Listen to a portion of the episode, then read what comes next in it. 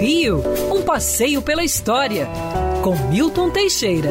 Amigo ouvinte, no dia 23 de junho de 1970, na, no Largo da Glória ocorria uma solenidade importante.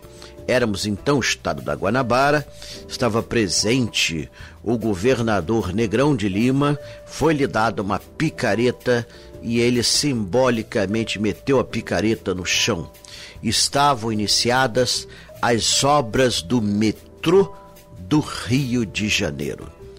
O metrô, projetado desde 1966, prometia ser a solução do trânsito para os cariocas. E a propaganda da época, lembro-me bem, dizia que o metrô ia ficar pronto em três anos. ah, levou tempo, hein? Porque é, 11 anos depois é que foi inaugurada toda a linha 1. O metrô, inicialmente, no seu projeto primitivo, previa-se a ida dele até a Barra, mas pela Tijuca. Pela Tijuca, na altura da Praça Sans Penha, havia uma declinação, ele entraria pela rua Uruguai, dali ia furar o morro, entrar por debaixo do túnel Dois Irmãos, sair em São Conrado e dali ter acesso à barra, permitindo a ocupação rápida daqueles bairros.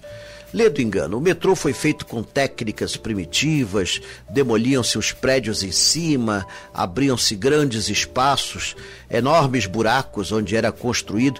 Cada metro demorava muito tempo. Nosso metrô foi um dos mais caros do mundo. Em 1979 foi inaugurado parte da linha, mas que tragédia! Era só da Cinelândia até ao Largo da Carioca.